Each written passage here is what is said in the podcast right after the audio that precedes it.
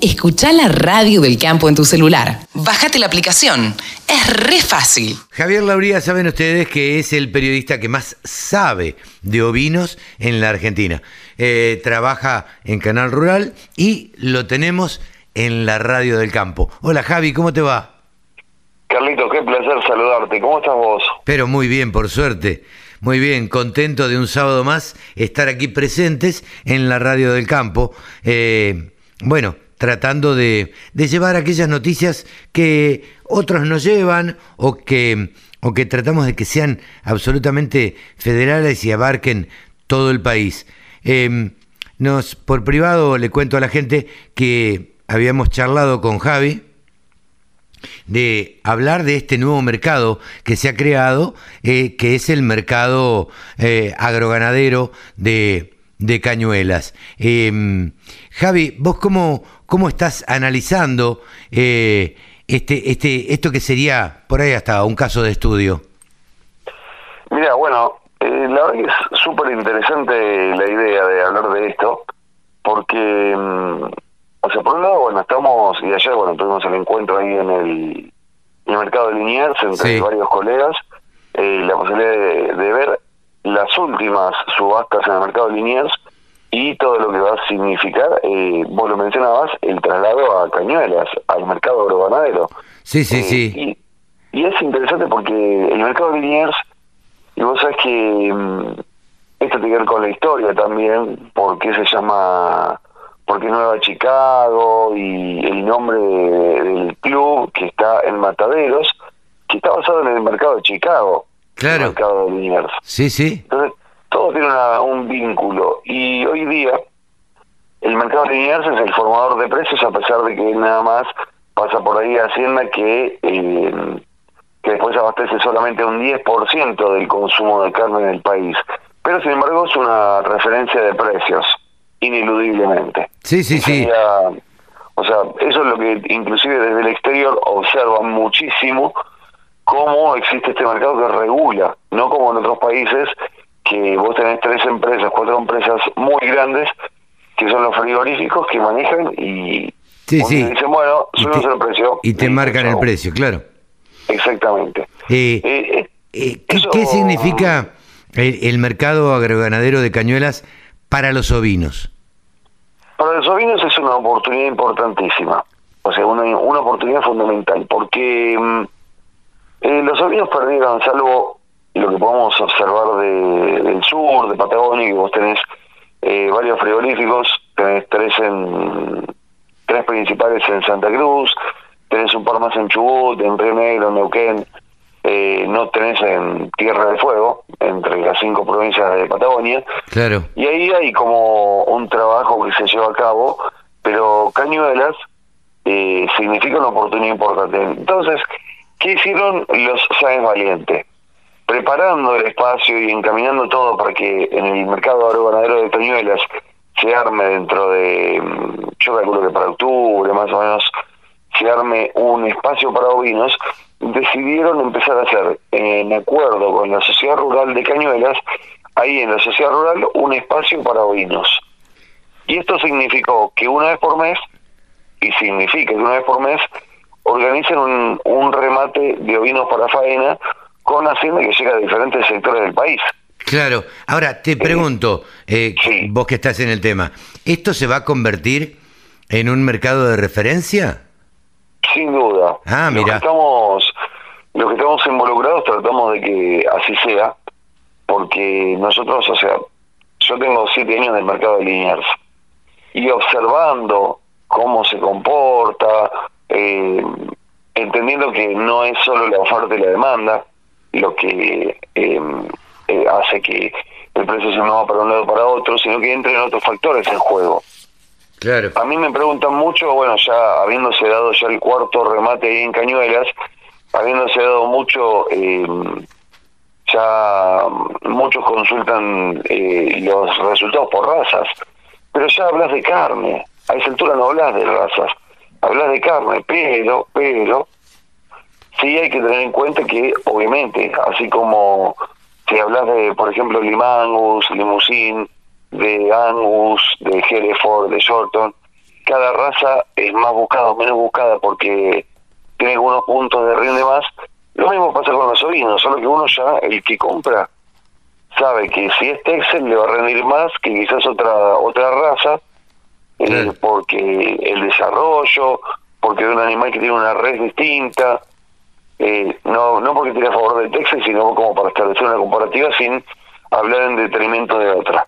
No, no, no, eh, y además convengamos que, como siempre hemos hablado acá en la radio del campo, a partir de que de que charlamos de, ovinos con vos, eh, bueno, existen diferentes razas o mucha más variedad tal vez de razas que hay en vacunos y que rinden además, eh, digo, el, eh, a ver si, si, puedo ser claro, y que además hay razas carniceras, razas lecheras, razas que rinden, que, que se las eh, tiene para lana únicamente en el caso de los ovinos. En el caso de los bovinos, no, es carne básicamente.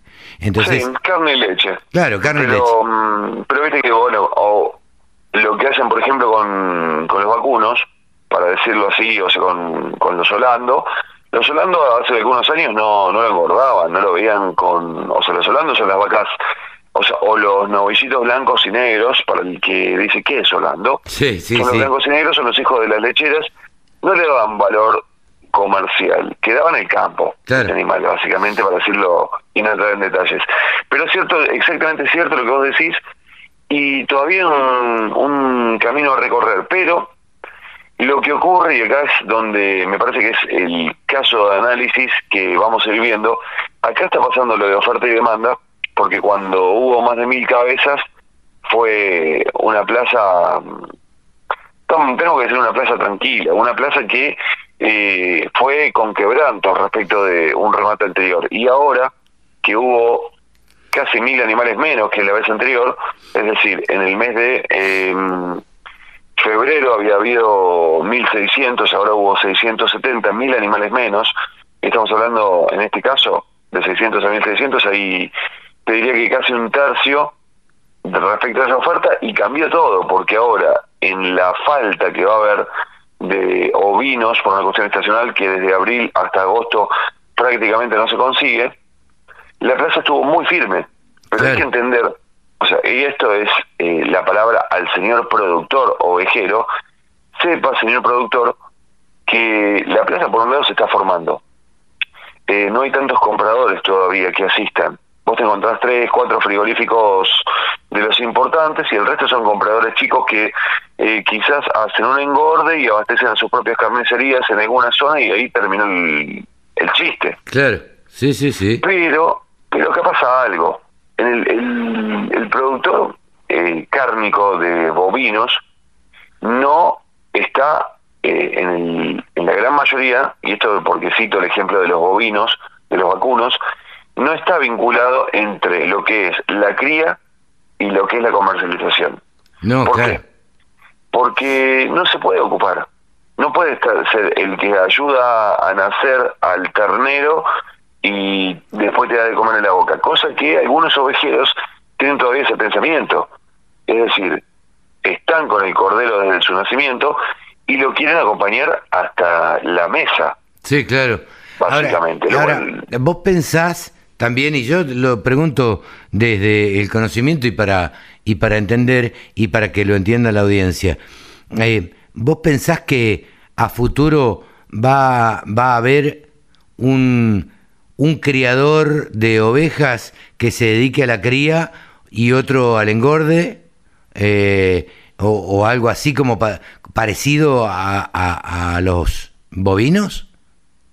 Yo creo que sí, no lo vamos, o sea, ya hay algunos, ya hay, y hago mucho, o sea, me parece que es lo mejor que puede pasar lo de la cadena de los, de los ovinos, hay y deberían estimularlos más, ayudar, colaborar, entender que son parte del negocio y que son los que van a permitir el crecimiento del consumo de la carne ovina. Es totalmente necesario ese invernador, porque o engordador, porque si no, vamos a seguir hablando de un animal que limpio te da 12 kilos y ese es el que haces a la cruz, a la estaca.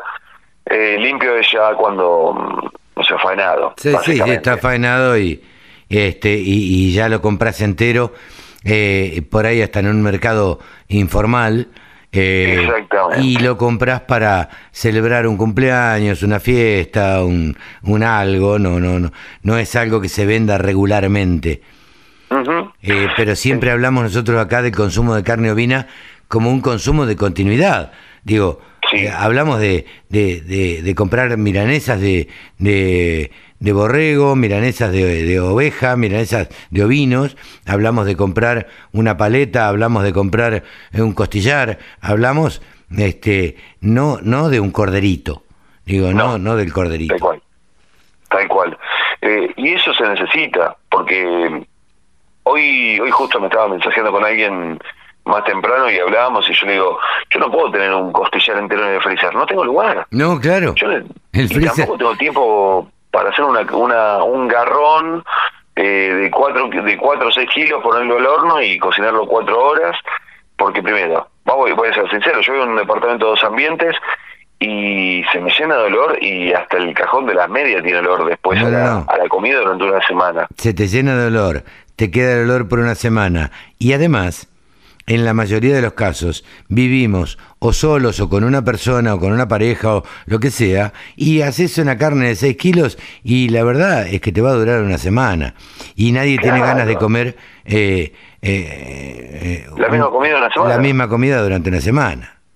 Exactamente, por eso para mí es, o sea, lo, lo cómodo eh, es agarrar, comprar dos chuletas gruesitas, me gusta que sea gruesito, ¿no? Un- por eso si no me compro una milanesa directamente.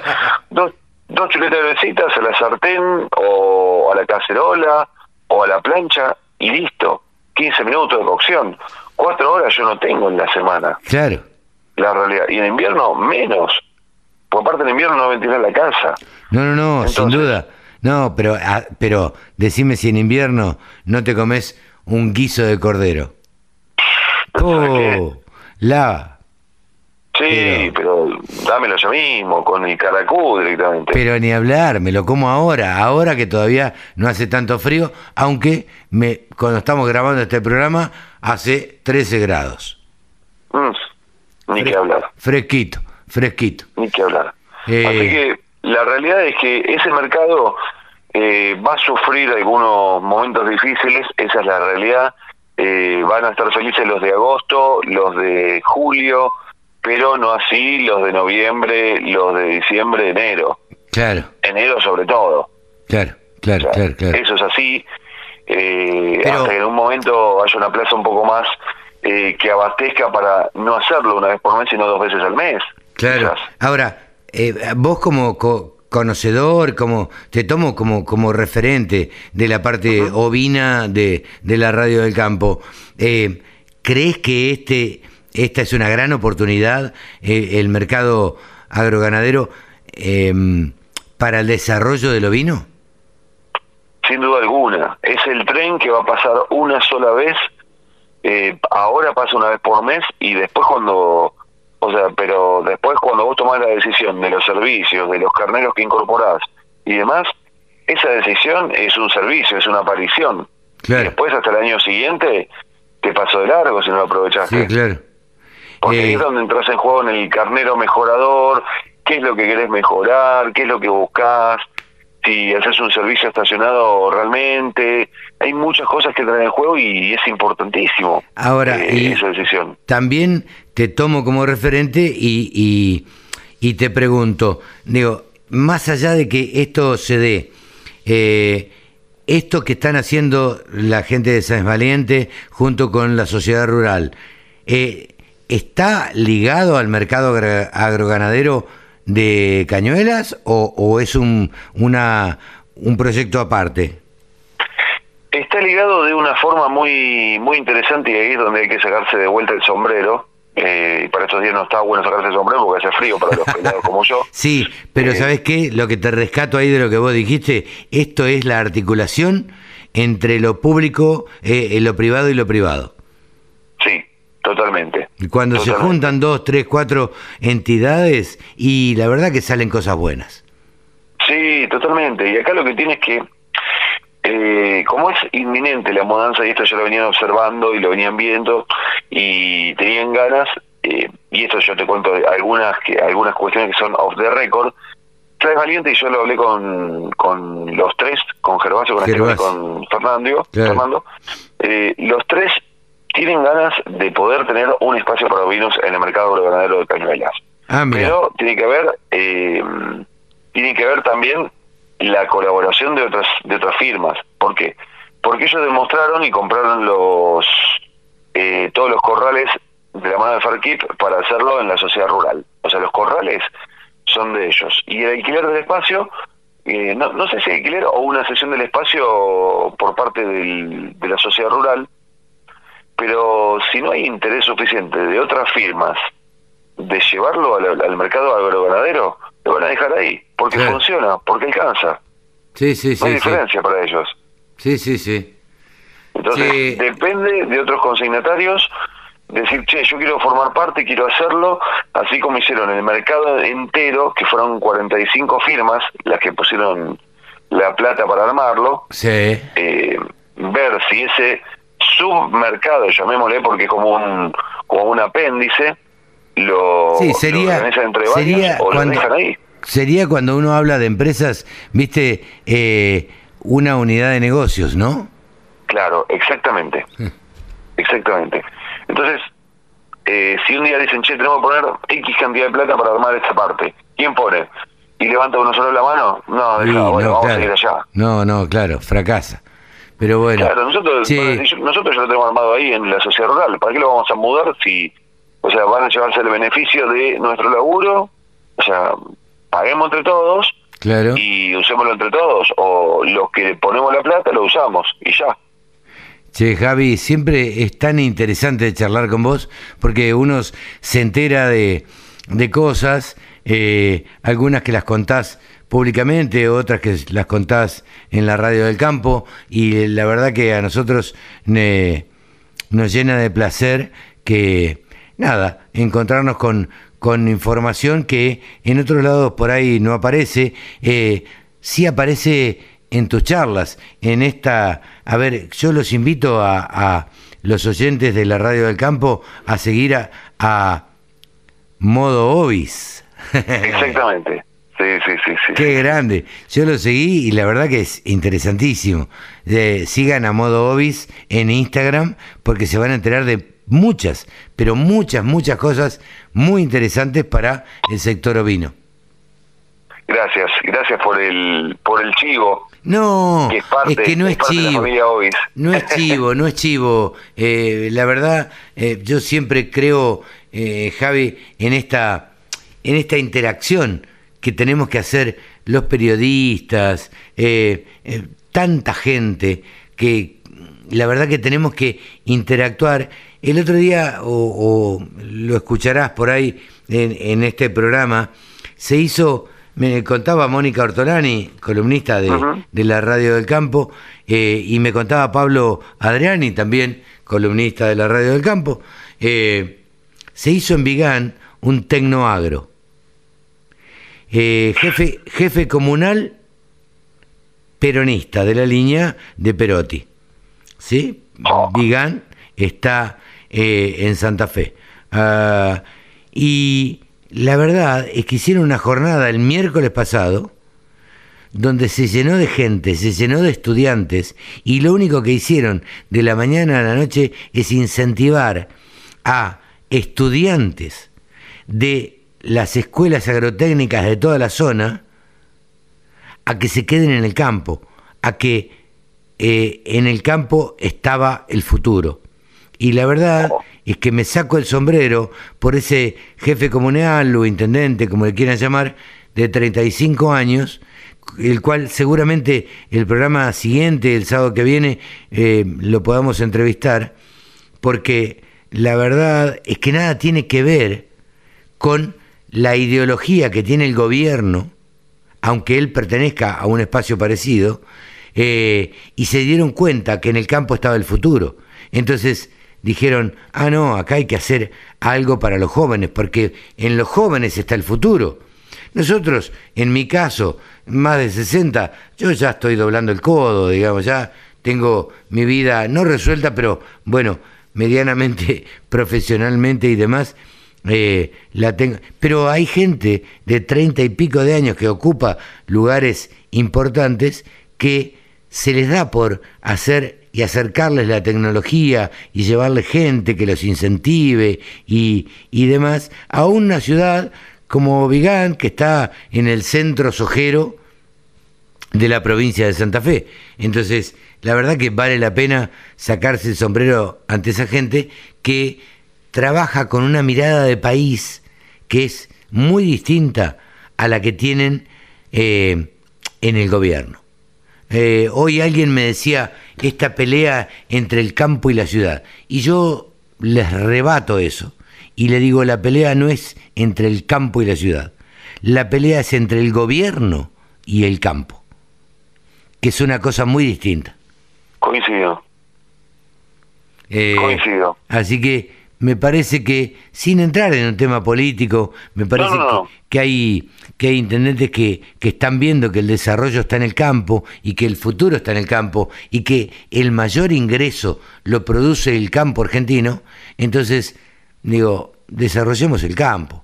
No, no nos pongamos a fabricar cohetes porque la verdad es que la industria de los cohetes no es lo, lo de la Argentina.